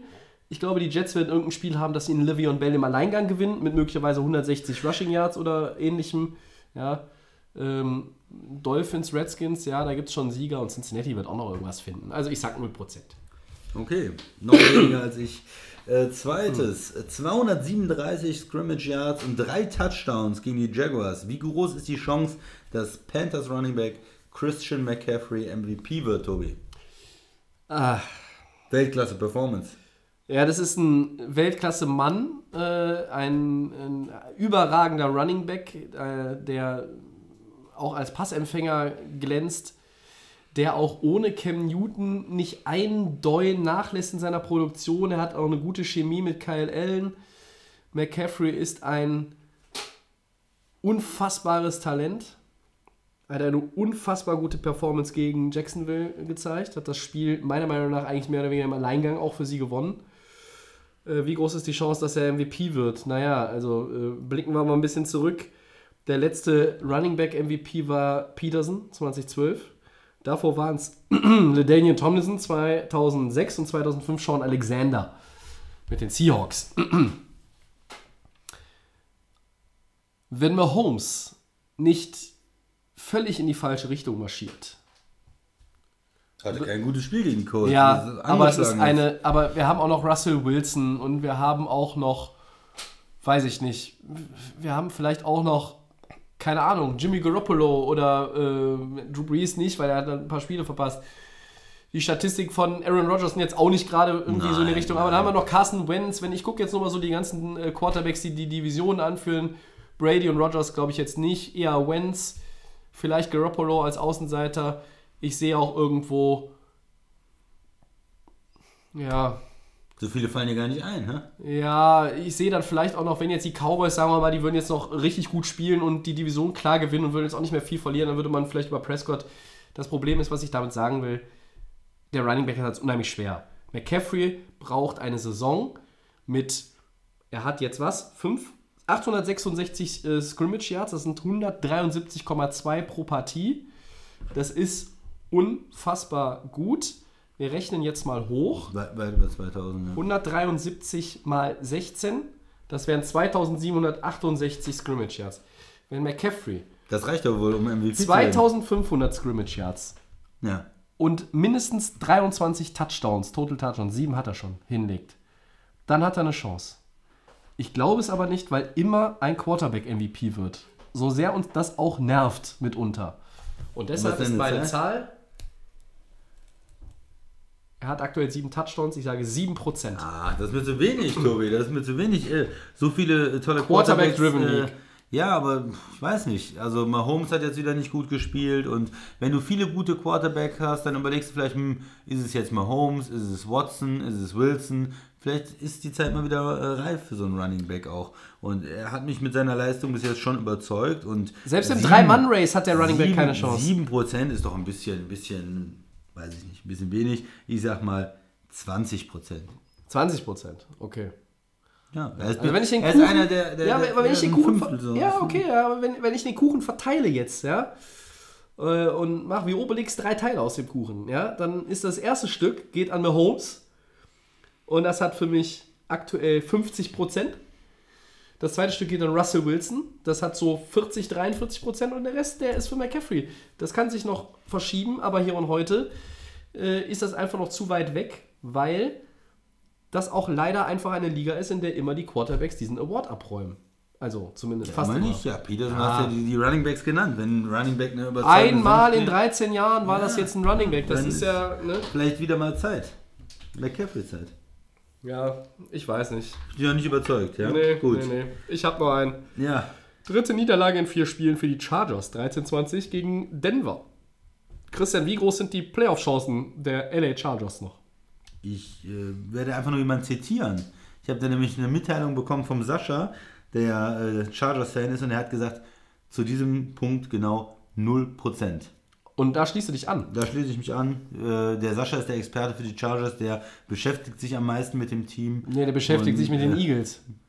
Ja, der ist ja auch Chargers-Fan. Ja, Ach so. Der ist auch Eagles-Fan, aber der ist auch Chargers-Fan. Der hat ein Team in der NFC, ein Team in der AFC. Verstehe. Ja, kennst ihn doch. Ja. Weißt doch. Ja, also der sagt 0%, da schließe ich mich an 0%. 0%. Ja, Ja. gut, ja, hast ja auch die Raiders schon quasi hier ins Title Ja. Game getippt. Das sind wieder die Äh, alten Chargers, die Spiele mit irgendwie verlieren, wo man gar nicht weiß, was los ist, die äh, schlechte Kicking-Leistung zum Teil haben, die dauernd irgendwelche Verletzten haben. Das haben wir alles jahrelang gesehen. Talent ist da und sie kriegen es nicht auf die Straße. Wer gegen Denver verliert, der kommt nicht in die Playoffs. Chargers haben viele Verletzungssorgen. Center Mike Pouncey ist jetzt auch out for season seit heute offiziell. Dervin James und Konsorten haben wir schon drüber gesprochen. Russell Okung haben wir schon drüber gesprochen. Melvin Gordon ist jetzt wieder da, immerhin, aber es ist schwer. Die Raiders sind erstmal ein Spiel weg in der Division. Die Division wird von den Chiefs am Ende gewonnen, bleibe ich bei. Das Wildcard Race ist schwer. Ja, Ich sag mal, 18% gebe ich ihm noch. Ja. Ich, ja, das, das Programm ist ja Pittsburgh, Tennessee, das das sind geht. Spiele, die musst du eigentlich gewinnen, weil dann geht's gegen Chicago, Green Bay, Oakland, Kansas City. Also du musst aus diesen sechs drei gewinnen, dann bist du aber auch nur 5-6, dann hast du noch irgendwo so eine Chance und brauchst noch einen starken Run am Ende. Oder du musst dann irgendwie zu der Zeit dann auch mal ein paar Überraschungen landen. Also weiß ich nicht, musst du mal Chicago schlagen. Frag mal Oakland, wie das geht. Aber du musst auch Oakland schlagen. Das ist in der Division ein wichtiges Spiel. Also ich bin nee, mit 0%, das ist mir, ist mir viel zu wenig. 18%. So. Segment 4, Ja, Woche 6. Woche 6. Und dann darfst du gleich gerne zuerst deine Meinung absondern. Die 4-1 Chiefs gegen die 3-2 Texans. Das Spitzenspiel sozusagen in der AFC in Woche 6 kann Houston für die zweite Niederlage in Folge von Mahomes und Co. sorgen. Ja oder nein? Das Spiel, das ist ja in Kansas City. Yes, Das Sir. heißt, sie würden zwei Spiele nacheinander zu Hause abgeben. Äh, ja, Sir Ja. oder eher nein, Sir? Ich glaube nicht. Ich Ja. glaube, dass äh, die Chiefs doch da ähm, wiederkommen können. Äh, die Colts sind ja ein schwierig zu spielendes Team. Die sind gut gecoacht und obwohl sie ja nicht in voller Stärke sind, haben sie da ein gutes Spiel gemacht. Ich denke, sie werden Mahomes einigermaßen fit kriegen Ja. mit seinem äh, Knöchel auch. Ich auch von aus. Und ähm, dann war das, glaube ich, eher eine, die Ausnahme als die Regel. Und die Texans, die haben gegen Atlanta gewonnen. Das war ein guter Sieg. Aber Atlanta ist ja auch eine Saison, ähm, die nicht überzeugt, die in der Defense eine Menge Probleme haben, noch mehr Probleme als ähm, äh, Kansas City. Und es wird vielleicht ähm, ein Shootout werden. Werden, glaube ich, mehr Punkte ähm, sein als jetzt bei dem Chiefs-Colts-Game. Aber für mich werden die Chiefs da doch die Oberhand behalten. Also wenn äh, sie das Spiel verlieren und äh, die ähm, Texans 4-2 gehen würden und die Chiefs auch, dann würde ich mir schon ein bisschen Sorgen machen um Kansas City, dass sie da vielleicht auch diese, diese, ähm, diesen sicheren Divisionssieg, den wir alle eingeplant haben, da vielleicht auch noch verspielen. Aber ich glaube es nicht. Ich denke, die Chiefs gewinnen zu Hause gegen die Texans. Tobi, deine Meinung? Ja, also eigentlich hätte ich gesagt, wir sehen hier die 5-0 Chiefs gegen die 3-2 Texans und die gewinnen auch das Spiel zu Hause.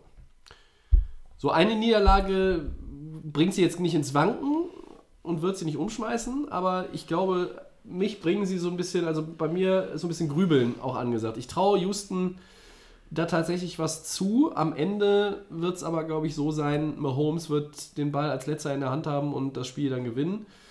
Ähm, sie kriegen Tyreek Hill zurück. Das ist jetzt vielleicht auch nicht ganz so unwichtig. Ähm, ja, ich bin, bin da so ein bisschen. Ich bin nicht so ganz davon überzeugt, dass Kansas City das Spiel gewinnt. Unterm Strich, wenn ich tippen müsste, würde ich die Chiefs aber auch nehmen. Zwei Niederlagen zuvor, nach, äh, hintereinander in, in Arrowhead im eigenen Stadion, das kann ich mir nicht vorstellen. Und so schlecht die Chiefs-Defense auch ist, aber äh, wenn sie ein bisschen blitzen, ein bisschen Druck machen, 18 Mal ging Deshaun Watson schon zu Boden in fünf Spielen. Das sind 3,6 Quarterback-Sacks, die er kassiert pro Partie. Das ist viel zu viel für ein Team, das solche Ambitionen hat wie Houston. Ich freue mich aber auf jeden Fall auf dieses Quarterback-Duell. Ne? Mahomes ist äh, 11 Touchdowns, kein Pick, 114,7 Rating. Watson ist 11,1 mit 115,9 Rating. Äh, das ist schon nicht schlecht. Das könnte ein ganz amüsantes Ding werden. Ja, was man vielleicht noch mal so ein bisschen auch in der Rückschau auf das Colts-Game sagen muss bei den Chiefs, diese Niederlage endete, beendete diesen Streak von 25 Regular Season Games, in denen Kansas City 25 Punkte mindestens erzielt. Das war schon ein beeindruckender Lauf. Und 13 Punkte waren jetzt auch die geringste Ausbeute in einem Spiel, das Mahomes in der Regular Season als Starter bestritten hat. Ja, und Houston, du hast es gesagt, gegen Atlanta, das war okay, das war gut. gutes 53 Spiel, ja, Punkte muss klar. man auch gegen Atlanta erstmal machen, haben aber auch einen Haufen Yards und Punkte abgegeben. Äh, Houston ist ein Team, ja, die führen ihre Division an, die wirken auch in bestimmten Phasen und Elementen des Spiels gut, aber die überzeugen mich auch noch nicht so ganz. Und ähm, selbst wenn Ja, Mahomes so ein bisschen angeschlagen ist, nee, also am Ende gewinnt Kansas City das Ding. Ja, und wir haben ja bei Atlanta, haben wir ja kurz gesagt, dass äh, Dan Quinn auch ein Coach ist, der eventuell gefeuert wird. Äh, Die haben nur einen Sieg bis jetzt, die sind weit unter ihren Ambitionen. Die, nachdem sie im Super Bowl gegen die Patriots waren, da wollen sie ja immer jetzt hin, die letzten Jahre wieder in den Super Bowl und äh, sind jetzt extrem weit davon weg, haben ähm, ein wahnsinnig teures Roster auch, extrem Ja. viel in die O-Line investiert nochmal dieses Jahr in äh, Running Back investiert, in äh, Julio Jones wieder mit einer Vertragsverlängerung investiert, in Matt Ryan investiert und ähm, dass die Mannschaft dann ja so unkonstant spielt und auch die Defense so schlecht ist. Klar gibt es da auch wieder ein bisschen Verletzte, aber ähm, da hat sich nicht so viel weiterentwickelt. Die Defense ist äh, schwach und äh, die, der Head Coach ist eigentlich ein defensive-minded Coach, wie man so sagt, ja, der von der Defense kommt und äh, da läuft nichts zusammen und das sieht äh, schlecht aus für den Quinn. Nur um das nochmal äh, hier reinzubringen. Also da ist der Sieg von Houston einfach nicht so, nicht so hoch zu bewerten, meiner Meinung nach. Ja, wobei die Performance von Watson natürlich stark war. Watson ne? ist stark, ja. Äh, aber insgesamt, die O-Line ist immer noch nicht sicher. Running Game haben sie auch noch Luft nach oben und die Defense von Houston kann sich sicherlich auch noch steigern. Also das ist, das sind noch relativ viele Baustellen, damit man sagt, die äh, haben einen legitimen Playoff-Run vor sich, der länger als ein Spiel dauert. Ja, und du musst die Division erstmal gewinnen. Ne? Also wie gesagt, die Colts, die, die Jaguars, auch die Titans, also das ist ja alles relativ nah beieinander von den Bilanzen erst einmal. Ne? Das wird sich sicherlich noch ein bisschen auseinanderziehen. Logischerweise auch die Divisionsspiele werden das äh, mit beeinflussen. Aber hier und heute muss ich auch sagen, die Chiefs werden nicht zweimal hintereinander zu Hause verlieren. Ja. Und ich glaube, dass es ein High-Scoring-Game wird. Okay, ja, ich mach mal das zweite, was wir jetzt hier rausgepickt haben. Das sind die Vikings, NFC, die sind 3-2, Mhm. gegen die Eagles, die sind 3-2. Tobi, welches Team ist stabiler und dein Favorit in dem Spiel? Stabiler Vikings zu Hause. sind für mich die Eagles und Favorit in diesem Spiel sind für mich die Eagles. Ich habe es letzte Woche schon gesagt, am Sonntag, als wir geguckt haben, in Woche 6, die Eagles ähm, haben jetzt einen äh, schweren Schedule in den nächsten Wochen, aber dieses Vikings-Spiel äh, könnte ihnen nochmal so einen Boost geben, weil ich glaube, dass sie es gewinnen. Entschuldigung, dass sie 4-2 sind nach der Woche und dass sie auch nochmal zeigen, ähm, mit uns ist zu rechnen. Sie wirken auf mich stabiler, einfach auch, weil sie den stabileren Quarterback haben. Bisher. Den besseren Quarterback. Den kann besseren man auch sagen. Quarterback, kann man auch sagen, ja. Das ist quasi nur die Übersetzung. Ähm, was spricht für die Vikings? Sie haben drei der letzten vier gegen die Eagles gewonnen. Das, was sie verloren haben, war dummerweise das NFC-Title-Game äh, vor zwei Jahren. Ärgerlich. Das hätte sie äh, zum äh, Super Bowl Dahorm gebracht, hat es aber nicht. Der Rest ist bekannt. Ähm, bei den Vikings dreht sich natürlich alles um Delvin Cook. Ne? Der hatte jetzt ein Career High Scrimmage Yards Game, 218 in der vergangenen Woche. Äh, bärenstarke Vorstellung. Er hat 400 Yard Games schon am Boden gehabt in dieser Saison. Das ist wirklich richtig gut. Das ist vielleicht aktuell der beste Running Back von den Performance her, der nicht Christian McCaffrey heißt. Ja, ja, ja. ja. Ja, ich glaube, er ist momentan besser als Ezekiel Elliott. So. Der beste pure Runner vielleicht so vom Running. McCaffrey ist ja noch sehr viel auch über den Ja, Pass. Und richtig. Ja, also der beeindruckt mich sehr und die Vikings, ja, sie haben es jetzt auch irgendwie geschafft, ein bisschen dieses Stefan Dix-Thema wieder abzukühlen. Ähm, es hilft, wenn man gegen die Giants spielt. Und dann gewinnt man und dann ist alles wieder ein bisschen, sieht es ein bisschen rosiger aus. Man ist 3-2 und es ist äh, kein Krisenmodus mehr jetzt bei den Vikings so vielleicht. Ja. Ne? Äh, Sorry, wenn ich jetzt reingegrätscht habe, Tobi. Das war so mein Eindruck, dass Nee, sie dieses Spiel richtig. gebraucht haben, mal gegen so einen schwachen ja. Gegner, äh, gegen eine schwache Defense, ehrlich gesagt, von New York, wo man mal ein bisschen ohne Druck spielen dasselbe kann. kannst du über die Eagles sagen. 31-6 gegen die Jets. Ja. Auch ein schwaches äh, Team aus New York. Aber die Eagles haben auch vorher bei den Packers äh, gewonnen, auswärts, Ja. die sonst ja insgesamt äh, vier Spiele gewonnen haben. Ja. Von daher äh, haben die Eagles mich da schon ein bisschen mehr überzeugt. Ja, also Wenz hat 10 Touchdowns, 2 Interceptions. Äh, Eagles haben auch Verletzungsprobleme. Ich gl glaube nicht, dass die Eagles äh, durch die Division richtig durchmarschieren können, von vorne weg und Dallas abhängen können, weil sie auch schweres Programm haben in den nächsten Wochen. Aber ich sehe sie, obwohl sie in Minnesota spielen, als den Favoriten. Ja, ich glaube auch. Also bei den ähm, Eagles ist ja der Schwachpunkt in der Defense eigentlich die Secondary. Und man hat das Nach dem- wie vor, ja. Ja, für mich schon. Und nach dem Corner und man hat es auch in dem Green Bay-Spiel gesehen. Da war ja der, der Wante Adams hat ja gemacht mit denen, was er wollte eigentlich. Und erst als er ausgefallen ist, hatten die Packers dann nicht mehr die Möglichkeit, äh, den Ausgleich zu machen. Die waren ja quasi nah dran.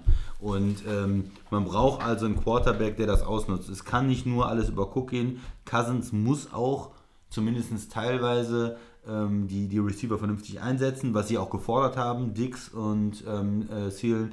Und äh, über Play-Action oder wie auch immer muss er da was machen. Und die Corner sind angreifbar und für mich kann Minnesota das Spiel nur gewinnen, wenn Cousins vernünftig spielt. Es wird nicht so laufen können, dass er da irgendwie 10 Pässe für 120 Yards hat und die gewinnen das Spiel, sondern er muss auch angreifen, er muss auch tief angreifen, um mit Wentz irgendwo mitzuhalten, weil ich glaube, dass die Eagles schon auch punkten werden. Obwohl die Minnesota Defense nicht schlecht ist, Ja. aber die werden auch auswärts punkten. Die haben eine gute O-Line, die haben einen guten Quarterback, das, äh, die machen schon ihre Punkte.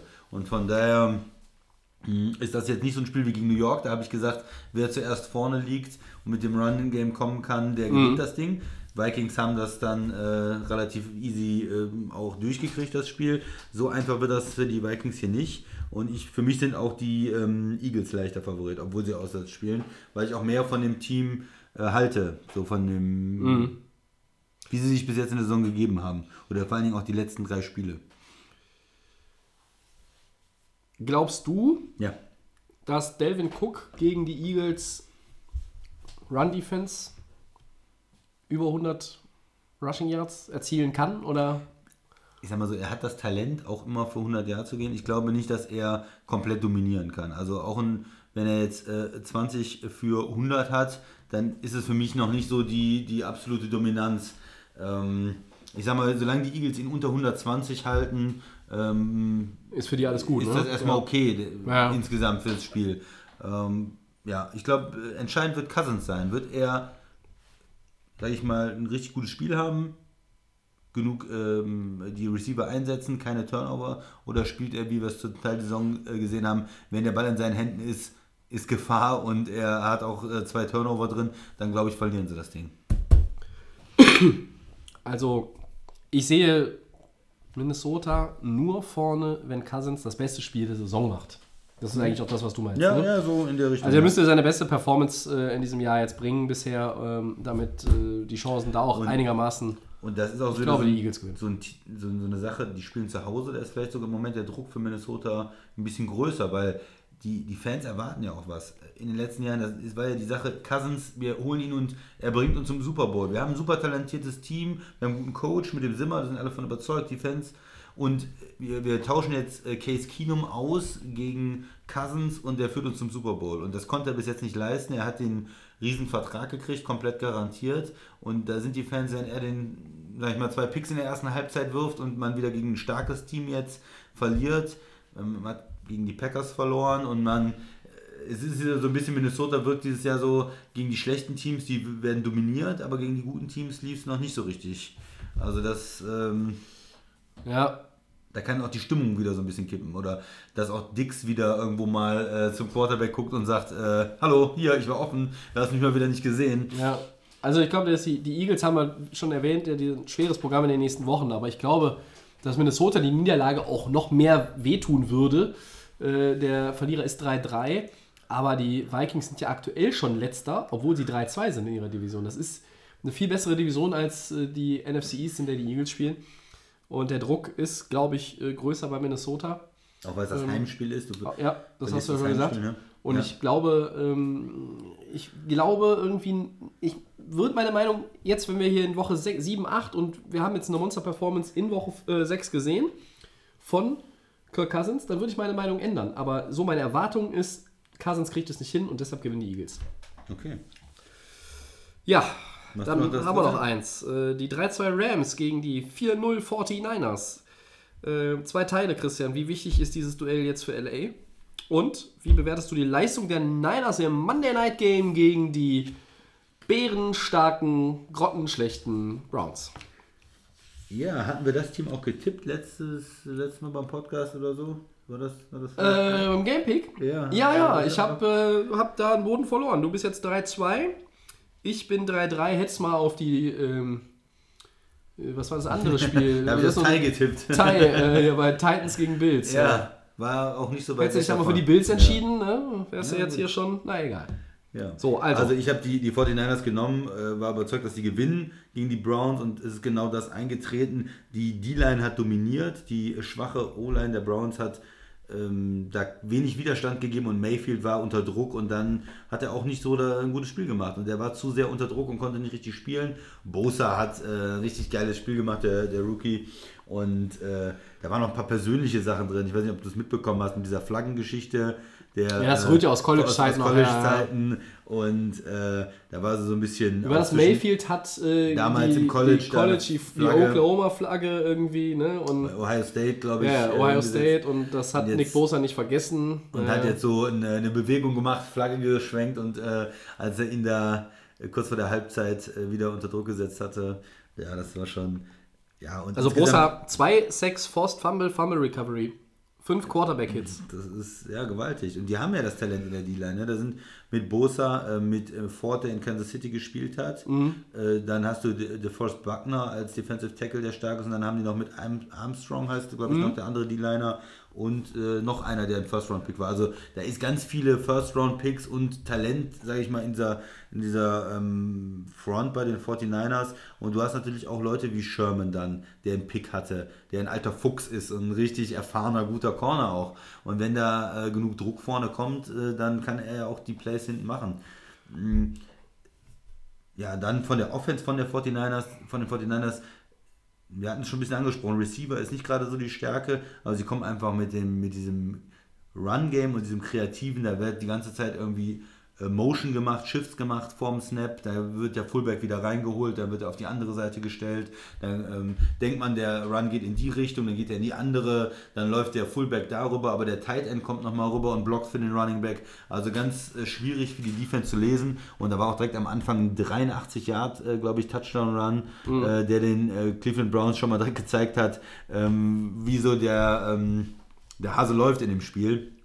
Aber in dem, in dem Play war auch Randall, der früher bei Green Bay gespielt hat, der jetzt Safety bei den äh, Browns spielt, da nicht in der Lage, den richtigen Winkel zu finden als Safety hinten und dann äh, hat es geklingelt. Also ich war begeistert von den 49ers, ähm, die spielen richtig gut. Mm, Wie wichtig ist das Duell jetzt? Das ist natürlich für LA wichtiger. Du bist 3-2, spielst zu Hause. Wenn du das verlierst, dann hast du gegen Seattle schon verloren, gegen die 49ers verloren, bist 3-3 mit zwei starken Teams in deiner Division. Das ist ja so das, was ich so ein bisschen befürchtet habe vor der Saison für die Rams, dass es nicht so einfach ist und dass man zwei starke Teams in der Division hat. Und da muss man vielleicht schon um die Playoffs am Ende äh, kämpfen, dass man da die anderen Teams nochmal überholt oder mit einem Wildcard-Spot reinkommt.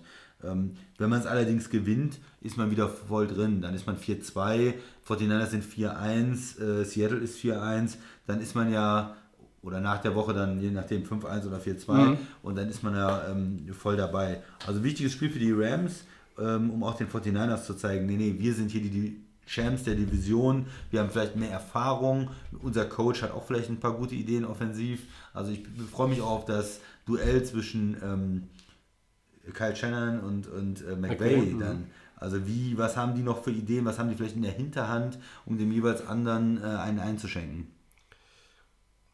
Ja, die, erstmal zu den 49ers, die sind äh, überraschend, überraschend stark bisher. Ähm, ja, ich, Ich glaube, Solomon Thomas ist noch der. Solomon Thomas war das, ja, der D-Liner, der auch noch äh, hochgezogen wurde. für mich ist das so ein. Ich kaufe die 49ers halt noch nicht so ganz. Äh, warum nicht? Weil sie jetzt auch, ja, das Spiel gegen die Browns, ich weiß nicht, diese, diese Browns kannst du irgendwie nicht bewerten. Und ähm, ich finde, dass sie insgesamt einfach als Team richtig gut unterwegs sind. Sie sind sehr ausgeglichen in der Offense. Garoppolo hat jetzt noch nicht irgendwo konstant irgendwie so äh, überzeugt, dass ich sage, wow, das ist, das ist überragend. Ihre Siege waren gegen Tampa Bay, gegen Cincinnati und gegen Pittsburgh, dann gegen die Browns. Ja, das sind jetzt alles noch keine Quality Wins in dem Sinne, wenn man so möchte. Aber sie haben natürlich auch, ja, noch nicht einmal mehr als 20 Punkte abgegeben. Sie haben die ersten beiden Sie- Siege auswärts geholt. Und das ist natürlich gut, um reinzukommen, um so einen gewissen Flow zu entwickeln. Sie haben die Playmaker äh, in der Defense. Ähm, ich bin von der Secondary nicht überzeugt. Äh, Sherman, ja, aber er ist auch Ui, irgendwie nicht Sherman mehr, ja nicht jetzt mehr so gut wie früher. Ja, ach Ah, komm. komm, nur weil der nicht in Seattle spielt, oder was? Nee, der ist, ich, der ist mir, ich weiß nicht, ich kaufe den Sherman nicht ist als der bessere. Peters. Ja, jeder ist der bessere Peters. Selbst Akib Talib ist der bessere Peters und der ist schon mega scheiße. So, ähm, vorne, das gefällt mir richtig gut bei den Niners. Äh, die Front, auch mit den Linebackern, Quan Alexander von Tampa geholt, viel Geld bezahlt, spielte auch ganz ordentliche Rolle bisher. Also die Niners sind wären stark und wenn die das Spiel verlieren sollten, tut ihnen das so gesehen erstmal gar nicht weh. Weil dann bist du voll im Soll und hast alles unter Kontrolle und bist 4-1. Und wenn du gewinnst, musst du damit rechnen, dass du mindestens die nächsten zwei Wochen als der große NFC-Favorit ähm, abgestempelt wirst. Mindestens so lange, bis Drew Brees wieder bei den Saints das Ruder übernommen hat. Aber gut, werden wir mal sehen. Ja, und zu den Rams. Sonst sind meine Monologe über die Rams ja immer ausufernd und minutenlang. Ähm, ganz ehrlich, wie wichtig ist dieses Duell? Äh, ich sage es hier und heute so, wie ich es denke. Wenn die Rams das Spiel verlieren, geht die Saison in die Grütze. Also dann ist das, Oh. dann, dann geht das in die Binsen. Ich habe mich über dieses Tampa Bay-Spiel äh, tagelang geärgert. Das fand ich auf allen Ebenen, vom Coaching bis zur Execution des Quarterbacks äh, über die Defense, äh, Front wie Secondary voll zum Kotzen. Ich fand es gegen Seattle auch, äh, obwohl es die Statistiken nicht belegen unbedingt, fand ich es auch extrem fehlerhaft. Und dass dann auch noch der Kicker ähm, den Game Winner vergibt am Ende, passte dann irgendwie ins Bild. Äh, das waren zwei bittere Niederlagen. Beide Spiele musst du eigentlich gewinnen. Und ich sehe nicht, auch wenn sie zu Hause spielen, wie die Rams dieses Spiel gegen so eine top motivierte, gut gecoachte und selbstbewusste Mannschaft der 49ers gewinnen.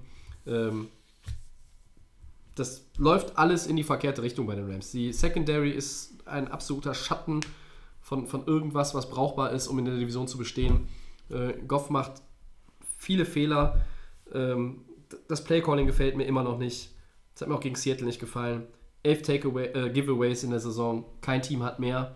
Ähm, es gibt ein paar, die elf haben, aber hat wie gesagt keiner mehr. Das ist viel zu viel.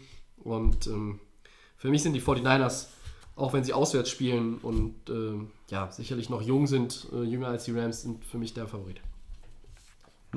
Ja, interessantes Spiel. Ich bin gespannt, wie das ausgeht. Also ihr merkt schon, ich habe überhaupt keine Erwartungen mehr. Ich schraube meine Erwartungen runter. Ich habe die 14 Jahre lang nicht gehabt, dann habe ich zwei gute Jahre erlebt ähm, mit den Rams und viele Vorschusslorbeeren äh, für die 2019-Saison. Aber ähm, nee, ich bin Bei 3-2 muss man die Saison nicht ins Klo werfen. Ist, Bei 3-3 sind- tu ich's. Sind nicht die Redskins. bei über die wir 3-3 sprechen. tue ich weil die Division ist dann weg. Wenn sie das Spiel verlieren, kriegen sie weder die Seahawks, gegen die sie schon ein Spiel verloren haben, noch die 49ers, gegen, sie, gegen die sie dann auch ein Spiel verloren haben, werden sie beide nicht mehr holen. Du, wir müssen mal über unsere Rollen sprechen. Ich bin der, der hier Goff die ganze Zeit niedermacht. Du Nee, ich mache ja nicht meine- ich, das meine ist aber nehmen unterschiedlich. Christian. So. Ich mache ja nicht Goff, ausnahmslos Goff nieder, so. sondern das gesamte Team. Ja. Aber ich habe irgendwo gehört, der macht zu viel Fehler und der hat zu viel Turnover und sowas. Ja, Also aber äh, teilweise finde ich, hängt das auch am Playcalling. Also bei dem Temperspiel habe ich halt einfach auch gesehen, du hast gar keinen Bock zu laufen und dann bist du 21-0 hinten, ja, dann musst du den Jungen 68 Mal schmeißen lassen. Ja. Ja, und äh, da war ja auch, äh, war ja auch zum Beispiel diese eine Interception, Schlag auf den Arm, dann geht der Ball irgendwo ab for Grabs, dann Ich glaube 68 Mal ist gar nicht übertrieben. Kann er- kann er dann- nee, ich glaub, das war die Zahl. Ja, wirklich viele. ja, ähm, oder war es 58 Mal, keine Ahnung. Ja, es es war auf jeden Fall hoch, extrem hoch. Ja. ähm, dann kann er da auch nichts für. Aber er macht so viele Fehler und ähm, weiß ich nicht. Die Defense nervt mich genauso, weil es ist. Die können nichts stoppen, den Lauf nicht, den konnten gegen, konnten gegen Carson nichts ausrichten. Russell Wilson hat mit ihnen gemacht, was sie, was sie wollten. Wenn ich dann Tight End sehe wie Will Disley, der allenfalls Mittelmaß ist, der hat mit denen dann auch da irgendwie Tango getanzt. Habe ich kein Verständnis für. Frag mich auch, was Wade Phillips da äh, für, für, für einen Gameplan jedes Mal hat. Äh, und ich bin gespannt, was er gegen Garoppolo sich einfallen lässt und gegen ähm, die äh, Laufschemata der 49ers. Ähm, ich sehe nicht, wie die Rams das Spiel gewinnen sollen. ja, ich bin gespannt. Wenn sie es gewinnen, schön und gut, freue ich mich, aber ich sehe ehrlich gesagt keinen Ansatz nach diesen beiden Spielen zuletzt. Und damit, Vor uns. Four Downs, Ich soll anfangen. Bitteschön. Tom Brady wirft gegen die Redskins für 348 Yards und ist mit 71.923 Yards nun auf Rang 3 der ewigen Passyard-List. Was sagst du dazu, Tobi? Ja, großartig. Mr. Ziege rückt weiter vor und ich gratuliere ihm auch schon mal zu Platz 2, denn zu Peyton Manning fehlen ihm nur 17 Yards. Die wird er holen. Die wird er holen und die wird er vermutlich gegen die Giants holen. In der Nacht von Donnerstag auf Freitag. Ähm, das Problem ist, der auf 1 steht, das ist Drew Brees und der spielt auch noch. Auch wenn er aktuell nicht spielt, Ja. aber der ist ja noch nicht in Rente. Und äh, ja, da ist er so äh, roundabout 3000 Yards hinten dran. Aber äh, wer weiß, vielleicht kriegt er den auch noch. Ne? Weil wenn er bis 45 spielt und Brees hört nach der Saison vielleicht auf, dann ist das absolut machbar. Aber was soll man sagen? Er hat Brett Favre überholt, ja. Genau, wir haben gar nicht über die Patriots heute groß gesprochen, Ja, aber die haben, sagen? die Die haben gewonnen. Die, Die haben gewinnen. gewonnen. Die gewinnen, gewinnen, gewinnen. War am Anfang ein bisschen eng, aber dann haben sie es doch souverän gespielt gegen die Redskins. Ja, Ne? Das war aber kein, kein großes Thema. ich sag ja häufiger, auch wenn die Teams gegen die Dolphins spielen, gegen diese vermeintlich ganz schwachen Teams, das ist irgendwo, du weißt, du, du kontrollierst die. Und du läufst vielleicht nicht, du schaltest irgendwie nicht in den sechsten Gang von, von Anfang, sondern musst dich so ein bisschen da reinfuchsen und in der NFL kannst du nichts mit angezogener Handbremse machen, aber unterbewusst versuchst du das oder zumindest Teile deiner Mannschaft versuchen das dann doch irgendwo sich ein bisschen zurückzunehmen und so. Und dann kommen so Spiele zustande, wo man ein bisschen schwerfällig ist und das waren die Patriots dann gegen Washington, aber ungefährdet letztlich. Ne? Im zweiten Halbzeit sind sie damit weggelau weggelaufen. Also es war easy. Kein, kein Thema. Ja, äh, zweites Down, Christian. Welches Team ist aus deiner Sicht denn enttäuschender? Wir haben es schon über sie gesprochen, die 1-4 Falcons oder die 1-4 Steelers? Ja, ganz einfache Antwort. Die Falcons natürlich mit 1-4, weil die haben ja ihren Starter, den Quarterback Matt Ryan, den äh, Ice. 100, weiß ich gar nicht, wie viel Millionen Dollar Mann. Ja. Äh, und äh, da, das heißt eigentlich, die Offense müsste äh, fluppen und laufen und die Defense müsste einigermaßen okay sein, weil der Head Coach, wie ich das ja schon gesagt habe, ist eigentlich ein Defensive Coordinator. Der müsste auf jeden Fall Mittelmaß sein in der Liga und damit müssten sie besser spielen, zumindest irgendwie äh, 2-3 sein oder 3-2 oder sowas. Und die Steelers, die haben ihren Quarterback verloren und von daher ähm, kann man, da ist das irgendwo eine Entschuldigung, dass die Saison auch irgendwo den Bach runtergeht. Ja, Mason Rudolph ist dann auch noch verletzt gewesen nach dem äh, schweren Hit gegen die Ravens. Wir hätten das Spiel aber auch noch fast gewonnen, waren in der Overtime, hatten Siegchancen gegen Baltimore. Ähm, man stellt sich das Szenario vor mit Clevelands Niederlage, dann wären in der Division alle 2-3. Dann wären die Steelers irgendwo sogar noch mittendrin. Jetzt kann man aber schon sagen, die ähm, ja, werden da nicht mehr viel ausrichten können. Enttäuschender für mich aber auch ganz klar die Falcons. Okay. Dann äh, drittes Down. Game Pick. Chiefs gegen Texans. Hatten wir eben schon drüber gesprochen, über das Spiel. Sicher das interessanteste in der AFC. Chiefs. Also am Ende äh, wird das nicht ausreichen, ähm, was die Colts bringen, glaube ich. Also es wird ein, äh, was die Colts bringen, was die Texans bringen. Es wird ein gutes Spiel, aber so wie die Colts in Arrowhead gewonnen haben, Houston und dann Back-to-Back-Losses im eigenen Stadion Ja, zwei. Heimniederlagen. Vorher waren wir alle so begeistert von Kansas City. Jetzt haben sie zwar ein Spiel verloren, aber ich bleibe da auch bei den Chiefs erstmal. Mindestens für eine weitere Woche. Okay. Dann haben wir das vierte Down. Und da ist es. Das Spiel, auf das Sie alle gewartet haben, Ladies and Gentlemen. Die 04 Dolphins gegen die 05 Redskins ohne Jay Gruden. Ja, Coaching Change und dann gibt es natürlich den ersten Sieg für die Redskins. Die gewinnen natürlich auch bei den Dolphins, weil die Dolphins für mich das schlechteste Team der Liga sind. Schlechter als die Redskins. Ich sage tatsächlich, die Dolphins gewinnen Da das. wird Ding. sich nur beim Max einschleimen, ja. Einschleimen. Brauche ich nicht. Brauche ich nicht. Rosen ist übrigens der Dolphins-Starter für den Rest der Saison. Ist das gut oder eher schlecht? Ich weiß es nicht. Ich weiß es auch nicht. Es ist, ich weiß nicht, für wen es gut ist. Für Josh Rosen? Nein, es ist gut. Ich sag, ich sag dir, es ist gut, weil man kann dann bewerten, vielleicht irgendwo auch in diesem schlechten Umfeld, vielleicht finden sie, können sie irgendwie sehen, ob Rosen interessant ist, auch weiter zu beschäftigen. Von daher ist es gut. Besser als mit einem anderen Quarterback. Man weiß bei Miami noch nicht, ob sie 2020 auch überbrücken und sich eher 2021 dann den Quarterback äh, schnappen sollen, der ihr Zugpferd wird, ihr Franchise-Quarterback. Naja, müssen wir mal abwarten. Aber ich sage jetzt mal die Dolphins. Ah, komm. Alle sagen, die Dolphins hauen alles ins Klo, wollen Nummer 1 und dann gewinnen die das Ding. Hier die Yankee Connections. Ja, äh, die American League Championship Series fängt ja auch an. Noch warten wir auf den Gegner. Es wird wahrscheinlich Houston. Oder doch Tampa Bay? Naja. Andere Das wird- Geschichte. wird Houston. Und- Und die besseren Pitcher. Und, und vielleicht doch nochmal der Grund für einen anderen Podcast. Aber gut. Dann sind wir für heute durch. Wir verweisen nochmal auf Episode 100. Also ne, Twitter, Facebook, NFL, wenn ihr Bock habt, dabei zu sein bei der Aufnahme zur Jubiläumssendung, dann meldet euch. Den kostenlosen Podcast, das kennt ihr, den findet ihr wie immer bei Soundcloud, bei iTunes und den Kollegen von The Fan FM. so ist es. Schöne Grüße. Ähm, ja, nächste Woche versuchen wir, wenn nichts dazwischen Dienstag. kommt, mal wieder den Dienstag zu nehmen. Vielleicht dann auch mal wieder mit mehr als zwei Leuten. Ich bedanke mich auf jeden Fall beim Christian. Sehr gerne. Wir bedanken uns als Podcast-Truppe bei euch fürs Zuhören und Schreiben und Fragen und sonst was. Äh, empfehlt uns weiter, liked uns, wenn ihr es noch nicht getan habt. Und dann viel Spaß mit Woche 6. Bis zur nächsten Woche. Alles Gute. Ciao.